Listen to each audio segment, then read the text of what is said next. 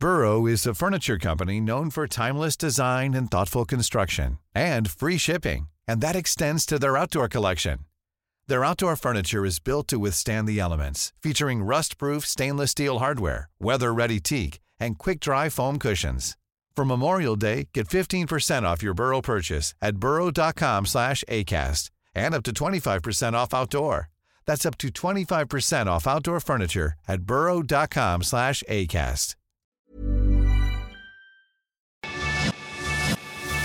lo cuento, te lo cuento. Tu dosis diaria de noticias. Feliz ombliguito de semana tengan todos y todas. ¿Cómo le choca a mi mamá que diga así? Bienvenidos a su dosis diaria de noticias con Te lo cuento. Soy Laura Gudiño y vamos a empezar a darle la vuelta al mundo empezando por Moscú. Comenzamos. Bolita a Moscú. Mientras Zelensky exigió a la ONU que Rusia se haga responsable por crímenes de guerra y que deje el Consejo de Seguridad, más países siguen presionando al Kremlin. Más sanciones Así es, Occidente sigue explorando maneras para hacerle la vida de cuadritos a Rusia, a la que ya le viene y le va a pasarse de la raya atentando contra civiles y personas inocentes en sus avances a Kiev. Tras las desgarradoras imágenes que surgieron desde la ciudad de Bucha, donde se vieron a decenas de personas sin vida tiradas en las calles, el Consejo de Seguridad de la ONU le dio foro al presidente ucraniano Volodymyr Zelensky. ¿Y en qué acabó el asunto? Desde videoconferencia se le vio muy molesto, exigiendo que de una buena vez le dieran las gracias y el adiós a Rusia del Consejo de Seguridad, o ya de perdida que se disuelva el grupo para que nadie esté sentado junto a ellos. Además aprovechó para pedir que en el Kremlin se hagan responsables de los peores crímenes de guerra desde la Segunda Guerra Mundial. Los demás enojados, otros que están bastante molestos, son los 27 miembros de la Comisión Europea, ya que adelantaron que se viene un paquete de sanciones energéticas que cortarán aún más de tajo su relación con Moscú en este sector. Empezaron con la prohibición a las importaciones de carbón que ascienden a un valor de 4 mil millones de euros, aunque la idea es parar sus ingresos por petróleo y gas para de una buena vez atarlos de manos en una de sus fuentes de ingresos más grandes. Por otro lado, en Francia, los fiscales abrieron tres carpetas para investigar posibles crímenes de guerra durante la invasión, mientras que siguen expulsando en más países a los diplomáticos del Kremlin.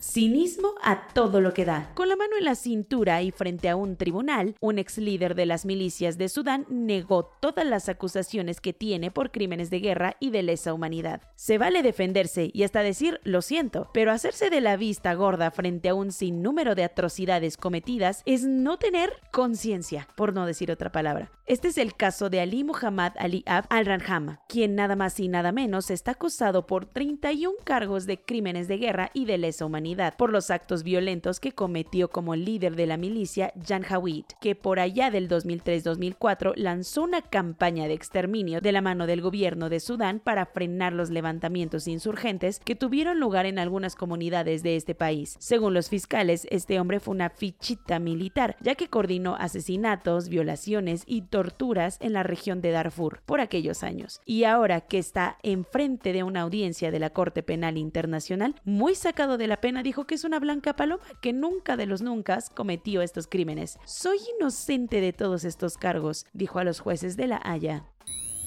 Por si tenía el mal del jamaicón, la Fiscalía General de la República informó que Reino Unido dio luz verde para iniciar la extradición de Karime Macías a México. Por suerte, Aeroméxico reactivó sus vuelos directos a Londres esta semana, después de más de un año parados por la pandemia porque seguramente Karime Macías necesitará reservar un asiento. Resulta que la Fiscalía General de la República confirmó ayer por la tarde que la expresidenta del DIF de Veracruz y antigua esposa del exgobernador Javier Duarte de ya está empacando sus maletas para venir a México y ser juzgada por los delitos de fraude y desvío de recursos que se le imputan. Como recordarán, Karime llevó un rato en arresto domiciliario en Londres, pues el gobierno mexicano la acusa de desviar nada más y nada menos que 112 millones de pesitos del gobierno de Veracruz para su uso personal cuando Javidú era gobernador. Después de muchos estira y aflojas en las cortes londinenses, el Departamento de Estado del Reino Unido concedió ayer la extradición a México para que Karime enfrente la justicia en nuestro país. Eso sí, Macías aún tiene 14 días para impugnar la decisión.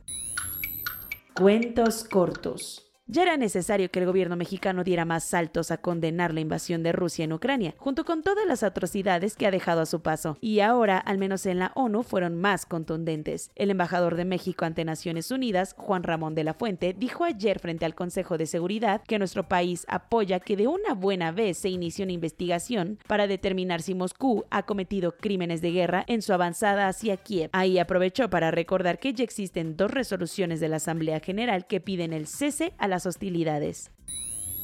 Quienes no caben de la emoción son los del Felipe Ángeles que muy orgullosos y toda la cosa recibieron un phone de la aerolínea Qatar Airways en donde les dijeron que están interesadísimos en usar sus pistas, por lo que esta semana empezarán las negociaciones para ver si se arman los vuelos transatlánticos. Así lo anunció el canciller Marcelo Ebrard, quien en la mañanera andaba presumiendo que las relaciones entre México y los países árabes van viento en popa, justo después de la gira que tuvo hace unos días por Medio Oriente.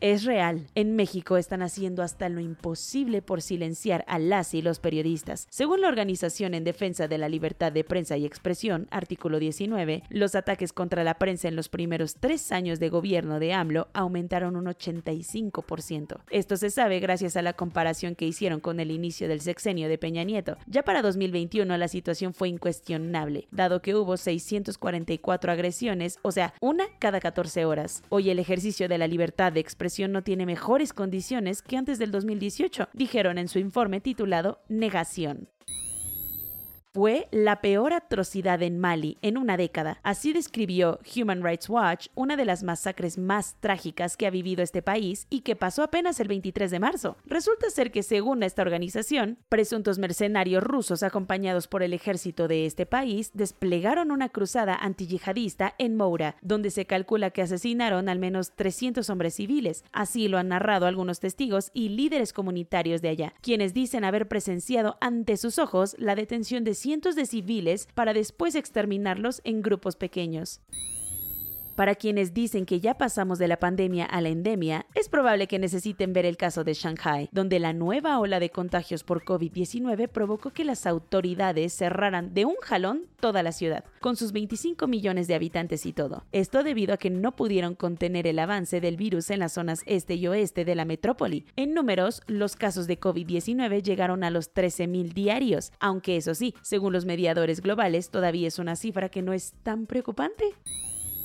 Sabemos que en muchos lados el ambiente en las textileras llega a ser inhumano y el caso de Hejazre Kathirabel en la India sacudió todo, poniendo el tema de la violencia de género en el mundo textil sobre la mesa. Resulta ser que ella trabajaba en una empresa proveedora de la marca H&M en Tamil Nadu llamada Nachi Apparels y el 5 de enero de 2021 la encontraron sin vida. Fue su supervisor quien confesó el crimen. Su familia y amigos habían dicho que él la acosaba en el trabajo. Ahora el sindicato textil de Tamil Nadu la proveedora y más marcas anunciaron el acuerdo para eliminar la violencia de género y el acoso que pretende, como mínimo, frenar este problema.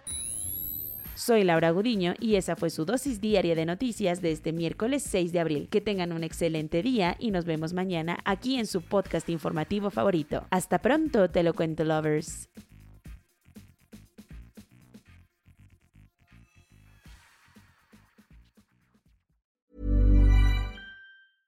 Hey, folks, I'm Mark Marin from the WTF Podcast, and this episode is brought to you by Kleenex Ultra Soft Tissues your ally to help tackle your allergy symptoms this season. I love the change of seasons, but nobody loves pollen and all those other things floating in the air that make you sneeze during this nice weather. Kleenex Ultra Soft tissues are hypoallergenic and allergist approved. So fight back against watery eyes and runny noses without worrying about irritating your skin. For this allergy season, grab Kleenex and face allergies head on.